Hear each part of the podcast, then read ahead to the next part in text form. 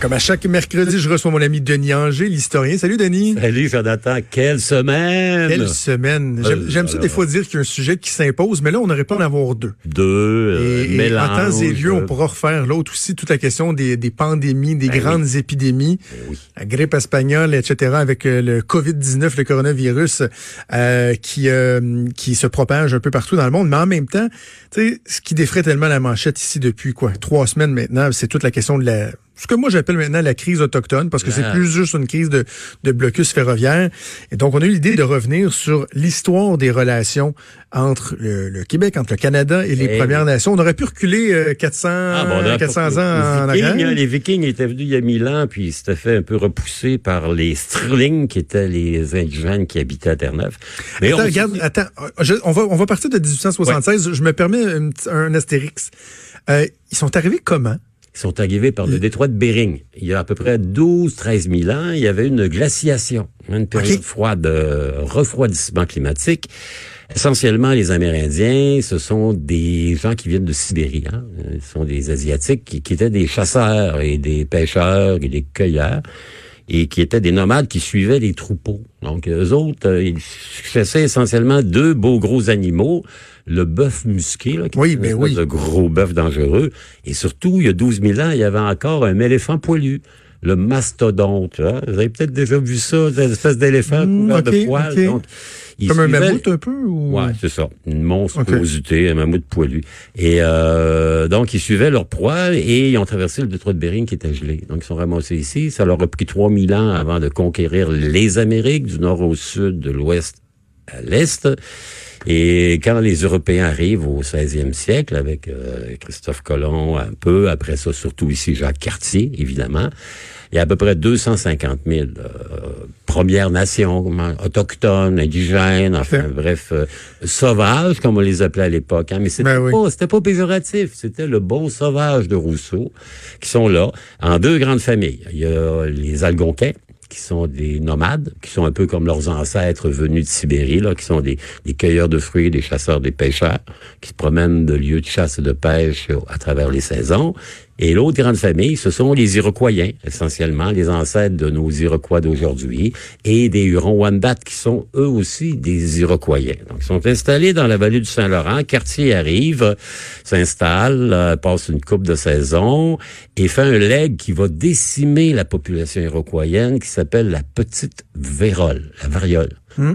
Les pauvres Indiens ne sont pas immuni- immunisés Ouais, contre ça. il Ils vont avec leur bébite, là. Ils vont regarder, c'est épouvantable. Regarde, par exemple, on dit qu'à l'époque de Champlain, il y a à peu près 60 000 Hurons, comme on les appelle à l'époque. Hein. Huron, c'est un nom que les Wendat détestent parce que c'est un attribut physique. Les Français arrivent, voient les guerriers qui sont rasés des côtés, avec une touffe au-dessus de la tête. Et ça les fait penser à, à un sanglier qui porte une hure. La hure, c'est le, poil sur La tête. crête, là. Exactement. Donc, euh, eux, ils sont à peu près 60 000. 40 ans plus tard, lorsque la Huronie, qui se trouve pas ici, qui se trouve au lac Huron, là, en tête des Grands Lacs, passer le lac Ontario, le lac Erie, le lac Huron. Euh, il en reste à peu près 10 000. Là-dessus, ils vont en rapatrier à peu près 400 à Québec. C'est tout ce qui va rester. Donc, les Français s'installent. La vallée du Saint-Laurent, il n'y a pas, il y a pas de Première Nation. Ce qui reste, euh, essentiellement, les Algonquins, les Montagnais, les Atikamekw sont des gens qui vivent dans les forêts. Les gens dans le Grand Nord, on les verra pas. Les cris, pas de problème. Hein. Euh, Nouvelle-France, ça va, on est allié avec eux. Les Anglais arrivent, il y en a plus vraiment. Les problèmes vont commencer, problème s'il y a, euh, c'est lorsque le gouvernement canadien de Johnny MacDonald commence à s'approprier l'Ouest canadien, où là, il y a des communautés autochtones. Les Sioux, hein, ce sont le, le peuple des plaines, les, les tipis, là, vous savez, le cône. Euh, les gens qui chassent le bison, ils sont là, ils sont assez nombreux, ils sont très métissés avec les Canadiens français, les coureurs des bois. D'ailleurs, aujourd'hui encore, euh, Jonathan, comment ils s'appellent les chefs des Premières Nations, sinon Bellegarde, Fontaine, Simon, Picard. Simon. Donc, Ouais. on, on sent que nous, les francophones canadiens, avions pas à leur endroit le mépris des bons vieux protestants pour qui euh, ils sont, comment dire, venus en Amérique pour créer la Jérusalem céleste et les Amérindiens, c'est plus un empêchement qu'autre chose. Ils sont les descendants des colons américains. Les colons américains sont quoi? Essentiellement des Quakers, des puritains, des anabaptistes, des catholiques pourchassés, des gens euh, qui sont, euh, comment dire, persécutés en Angleterre, qui viennent ici pas pour faire le commerce des fourrures. Nous, on est venu faire de l'argent, on n'est pas venu pour coliser, mais pour s'installer. Donc, ils vont y aller et ils vont progressivement, bon, les massacrer, les repousser, les chasser. Les Amérindiens américains, c'est épouvantable. Lorsque le Canada se fait à l'époque de la Confédération, on va faire avec les Indiens d'ici la même chose que les Américains ont fait là-bas. OK. On va les parquer dans des réserves. On va décréter en 1876 la loi des Indiens qui est décrié de toutes parts encore. C'est le début du commencement de la fin. Imaginez, c'est une loi de 1876 avec une vision très paternaliste, très, euh, euh, vous savez, on va vous montrer à vous comment vivre. Hein. Vous êtes des, des presque des sous-hommes. Il, y a presque du racisme là-dedans. On va les parquer dans des réserves. Ils n'auront pas les droits de citoyens, mais en contrepartie, on va les payer. C'est tout l'épisode, évidemment, on s'en souviendra, les pensionnats amérindiens. Hein. C'est effrayant ce qui s'est passé. C'était quoi les pensionnats? C'est-à-dire qu'on prenait, on voulait les faire de bons chrétiens, les occidentaliser, les civiliser, hein, c'est sauvage entre guillemets. Donc, ce qu'on faisait, on disait, on va prendre vos enfants, puis on va les emmener dans des pensionnats qui sont organisés à travers notamment l'Église catholique, et on va en faire des bons citoyens des bons chrétiens qui vont être presque comme les blancs. On va en faire, on va les les, les blanchiser, passez-moi l'expression. Comme l'assimilation là. Exactement. On, vous, on va les arracher à leur vie de misère dans les réserves sous la toile de la tente, puis on va les amener en ville. C'est clair que ces jeunes-là, jeunes qu'on a littéralement volés à leur famille, on les a acculturés et sans pour autant leur ouvrir les portes. Ils ont toujours été considérés comme des différents. Il faut aller à Winnipeg, Jonathan, pour voir. Winnipeg, il y a à peu près 10% de la population qui est euh, des Premières Nations ou des Métis, hein, qui sont très, très proches. Et de voir la vie à deux niveaux de ces populations-là que l'on maintient dans l'ignorance. Vous savez qu'il y a des réserves où on n'a pas d'eau potable. C'est fou, ah on est en 2020. Il y a un contentieux sur lequel moi j'ai une certaine sympathie à l'endroit des Premières Nations en me disant on est arrivé ici, eux ils n'avaient pas de propriété, hein, c'était des communautaires eux autres et euh, la propriété du sol, il n'y avait pas de contrat, il n'y avait pas de transaction, euh, c'était les enfants de la nature de la forêt, exception des Iroquois qui eux autres étaient des sédentaires qui avaient leur village. Euh, donc on a voulu leur imposer nos trucs et on les a chassés certainement euh, en proportion avec l'avancée du chemin de fer, le chemin de fer transcanadien, qui est au fondement de la fondation du Canada. Ben oui. On s'en va tranquillement, puis là, on arrive sur des terres où il y a des, des Premières Nations, et là, on les euh, on les tasse, littéralement. On s'approprie, les arpenteurs du Canadien national, du Grand Tronc, du Canadien Norton arrivent, ils lotissent, ils installent les, les poteaux avec le télégraphe, les voies ferrées, et les Indiens qui sont là, les Premières Nations, ben, ils sont tassés. Hein?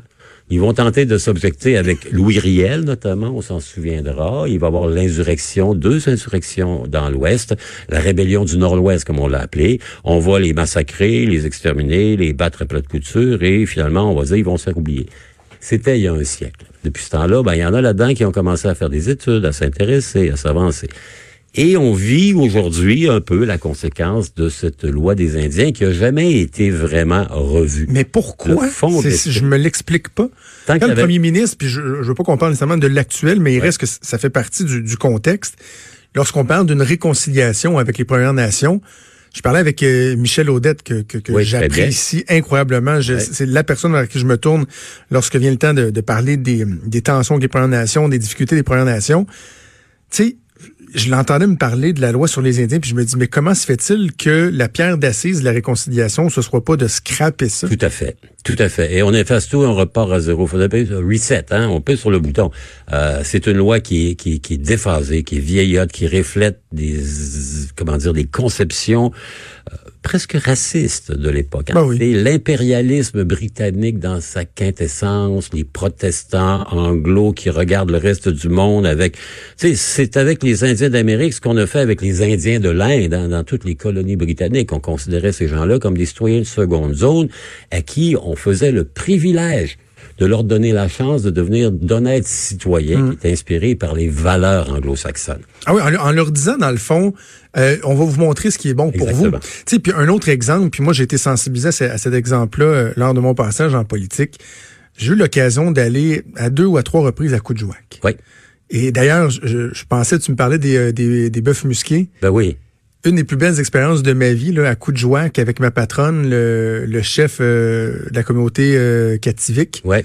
qui est un propriétaire, Johnny Adams, qui est un propriétaire de compagnie d'hélicoptères, nous avait amené voir le territoire en hélicoptère. J'ai vu la fameuse ligne des arbres. Ah ben oui, oui, là, C'est endroit sûr. où il y a, plus d'arbres parce que... Et on le voit, on le voit là. Quand tu es à 2 à 3000 pieds disons dans les airs, là, tu vois qu'il y a quelques arbres, puis il n'y a plus rien. C'est Les banquises au loin et à un moment donné, on est dans c'est la, c'est la toundra qui est là Mhm. et il y a un troupeau de bœufs musqués, Denis. Impressionnant, hein? Et le pilote décide de descendre à assez basse altitude pour qu'on puisse les suivre. Et là, il y a un réflexe inné de protection, Ils ont fait le cercle. le cercle Ah ben oui. en courant Ah ouais. avec le, le, le, le mâle dominant, dominant, là, l'alpha. à la tête. Et là, ils couraient en cercle. Et nous, en hélicoptère, on les suivait un peu. C'était là, tu sais, la nature. Mais écoute, je, je, te partage ce souvenir-là, ça m'a tellement marqué. ça. Mais l'autre chose qui m'a marqué, c'est que on a eu l'occasion de parler avec des anciens de euh, de la plaie encore vive de ce qui s'est passé dans les années 50-60 alors que des policiers sont arrivés et leur ont dit vous autres vos chiens de traîneau là c'est plus ça là. Non, non, non. On est rendu il y a des La skidoo. c'est ça. Puis on va vous montrer comment ça marche, puis on va tuer vos chiens. Il y a eu quoi plus d'un millier de chiens qui ont été tués, alors que faut aller là-bas, faut parler avec eux pour comprendre le lien qu'ils ont avec ces animaux-là. C'est pas des animaux de compagnie là. Il y a un lien la- là la- tellement La fort. bête de travail, là. Et ça, là, cette blessure-là, elle existe encore. Il y a eu des excuses dans les dernières années du, euh, du gouvernement du, du Québec. Mais c'est le genre d'événement qui est venu, tu sais, accentuer le clivage, les, plaies. les- Sortez de vos habitations, on va vous construire des belles maisons. Ben oui. Euh, essentiellement, on les entasse à deux, trois familles, huit, dix dans une maison Ouais. exiguë, à l'abandon. Non, il y a quelque chose là qui est... euh, ça excuse pas euh, le fait qu'il y a un péril pour l'économie québécoise et canadienne présentement, le blocage des voies ferrées. Absolument. Beau est un rappel historique du fait que quand les voies ferrées sont arrivées dans l'Ouest, ça a été le début de la fin pour nous. Euh, actuellement, on, ré- on se demande est-ce qu'il y a un pilote dans l'avion? Euh, euh, c'est beau dire des grands gestes de réconciliation. Euh, Depuis cinq ans, toutes les fois le gouvernement canadien fait un événement, on, essaie d'avoir un chef traditionnel ou un chef de bande qui arrive avec une plume et on fait de grandes manifestations qui parfois sont pas très fondées. À Montréal, on rappelle que c'est sur le territoire historique des Mohawks, alors que les Mohawks ont jamais été. Cette notion de territoire non cédé, hein, qu'on, qui revient de plus en plus. On fait référence à quoi, dans le fond? Que les Premières Nations n'ont jamais dit oui, on vous laisse ce terrain-là? C'est-à-dire que les, les Canadiens, le gouvernement fédéral a occupé, il n'y a pas eu de traité, Ouais. il n'y a pas eu de cession. Hein. On les a pris, on leur a dit, vous, vous n'êtes pas assez intelligents pour négocier, on va vous donner de belles réserves. Hein. On va vous donner, on va vous payer tout. On va même vous exempter de l'impôt et des taxes, mais on va s'approprier votre territoire indirectement. Donc, les arpenteurs du Canadien national du Canadien Pacifique sont arrivés, puis ils ont arpenté, puis on dit, ben là, ça, ça, on va céder ça à M. Smith, M. Jones, M. Tremblay, M. Monsieur n'importe quoi, là. Mais les Premières Nations ont été dépossédées d'un territoire qui n'était pas vraiment le leur, parce que je vous ai raconté que chez eux, la propriété, ça n'existe pas. La nature, c'est l'endroit où on vit, on vit en communauté, euh, et on n'a pas besoin de, de faire un acte et de faire une clôture ou un mur autour de ta propriété.